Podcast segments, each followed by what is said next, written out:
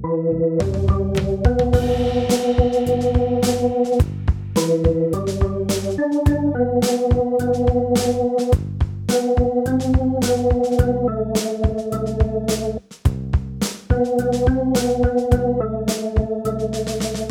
Lieben, willkommen zur neuen Folge, Folge 14 von Unterwegs zu neuem Leben. In ziemlich großer Geschwindigkeit sind wir in der letzten Folge durch die Schöpfungsgeschichte gegangen. Am Tag 6, als im Grunde alles andere schon geschaffen worden war, machte sich Gott daran, den Menschen zu erschaffen. Das schauen wir uns jetzt nochmal etwas genauer an. Ich lese euch diese Aktion vor. Und Gott sprach, lasst uns Menschen machen. Ein Bild, das uns gleich sei. Die sollen herrschen über die Fische im Meer und über die Vögel unter dem Himmel, über alles Vieh und alle Tiere des Feldes, über alles Gewürm auf Erden. Und Gott schuf den Menschen zu seinem Bilde, zum Bilde Gottes schuf er ihn und schuf sie als Mann und Frau. Und Gott segnete sie und sprach zu ihnen, Seid fruchtbar und mehret euch und füllt die Erde und macht sie euch untertan, herrscht über die Fische im Meer und die Vögel unter dem Himmel und über das Vieh und über alles Getier, das auf Erden kriecht. Soweit der Text. Worin das jetzt genau besteht, dass der Mensch nach Gottes Bild geschaffen ist, das wurde oft bedacht, schon viele Jahrhunderte lang. Man dachte vorrangig an Dinge und Fähigkeiten, die den Menschen vom Tier unterscheiden. Denkvermögen, Rationalität, die Fähigkeit, über sich und andere und die Welt zu reflektieren, die Sprache natürlich auch. Selbst die Gestalt des Menschen wurde in dieses Nachdenken einbezogen, dass der Mensch zum Beispiel aufrecht geht und dadurch größer ist als viele andere Lebewesen und dass er nach oben sehen kann. Das wiederum konnte man so verstehen, dass dem Menschen sozusagen ein natürliches Streben nach oben innewohnt, er möchte zu Gott aufblicken und emporkommen. All das wurde schon darunter verstanden, dass der Mensch Gottes Ebenbild ist. Auch sein besonderer Auftrag wurde entsprechend gedeutet, der Mensch soll nach Gottes Willen über die Tiere herrschen und sich die Erde untertan machen, auch als ansprechbares Gegenüber Gottes wurde der Mensch verstanden. Außerdem kommen in 1. Mose 1, Vers 26, wo Gott sich entschließt, Menschen zu erschaffen, zwei Wörter vor, die als Abbild und Ähnlichkeit zu verstehen sind. Prompt wurde natürlich auch darüber nachgedacht, worin zum einen die Abbildhaftigkeit des Menschen zu Gott und zum anderen die Ähnlichkeit mit Gott besteht. Man bezog die Worte zum Beispiel auf natürliche und übernatürliche Fähigkeiten und Gegebenheiten und anderes mehr. Jedenfalls hat Gott mit uns Menschen Wesen erschaffen, die ihm in besonderer Weise am Herzen lagen. Sie entsprachen ihm in gewisser Weise. Das meint nicht wirklich Augenhöhe oder so etwas, aber Gott scheint zu diesem Menschen in einer besonderen Beziehung zu stehen. Er schuf etwas oder vielmehr jemanden, der ihm besonders nahe stand. Er schuf Leute, denen er seine Schöpfung anvertrauen konnte denen er auch Verantwortungsübernahme zutrauen konnte. Er schuf sie auch frei. Ich finde übrigens auch bemerkenswert, dass es dem Ebenbild Gottes entsprach, zwei Menschen zu erschaffen, Mann und Frau. Die Geschlechtlichkeit gehört zum Menschsein dazu, es kann gar nicht anders sein. Und auch die Gemeinschaft gehört zum Menschsein dazu. Wir sind offenbar nicht zum Alleinsein geboren.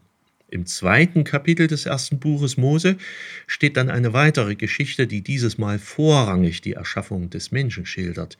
Hier liegen die Erschaffung des Mannes und der Frau zeitlich gesehen etwas weiter auseinander. Und hier bemerkt Gott ausdrücklich, es ist nicht gut, dass der Mensch allein sei. Nachdem Gott dann in dieser Geschichte die Tiere geschaffen hatte, lässt er diese zunächst alle vom ersten Menschen benennen.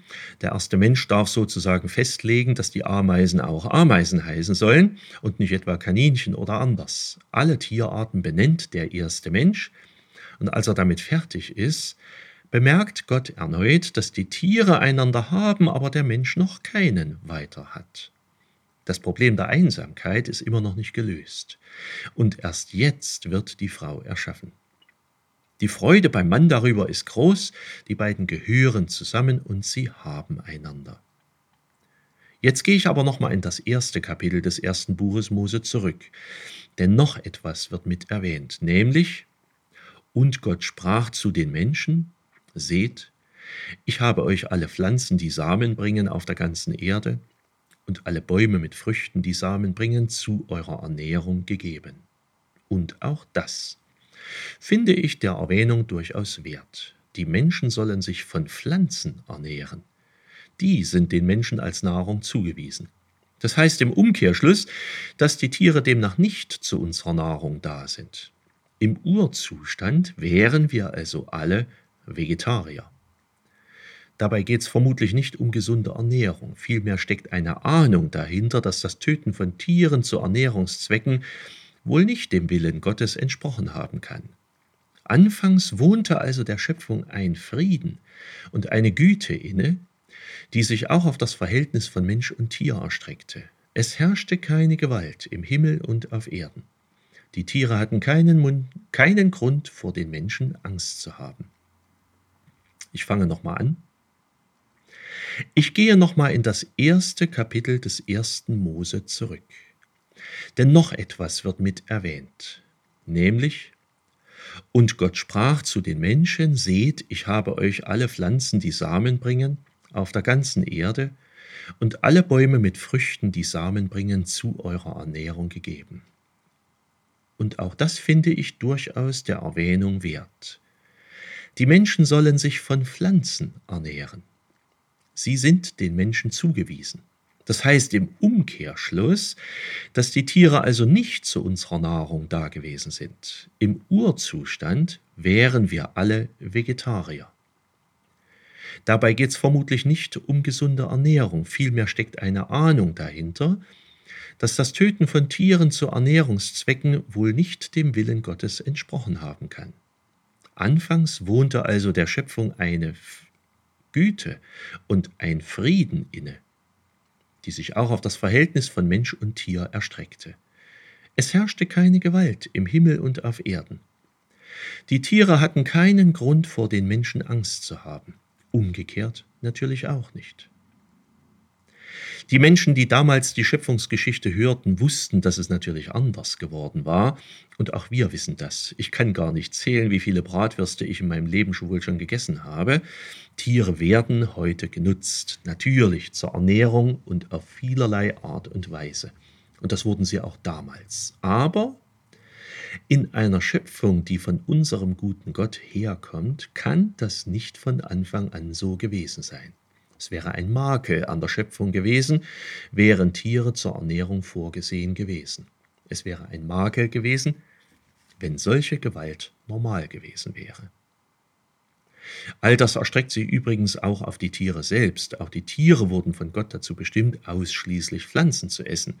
Man stelle sich das vor, wir hätten grasfressende Wölfe und Löwen auf unseren Wiesen. Frieden in der ganzen Schöpfung? Ehrlich gesagt, das berührt mich ganz schön. Und es ist nur konsequent, dass in einigen biblischen Texten über die Zukunft der Welt genau das wieder aufgegriffen wird. Es gibt zum Beispiel im Propheten Jesaja Zukunftsvisionen, in denen alle Tiere wieder friedlich miteinander auf der Weide stehen und Säuglinge mit Raubtieren und Schlangen spielen können, ohne dass ihnen etwas passiert. Es war gut, das ist ein Satz, der fast bei jedem Tag der Schöpfung kommt. Gott sieht sein Werk und bewertet es als gut. Als am siebten Tag die Ruhe kommt, ist das Werk vollendet? Ja, und auch ich mache für heute erstmal wieder Schluss. Ganz, ganz herzliche Grüße an euch alle. Bis zum nächsten Mal. Euer Pfarrer Schurig.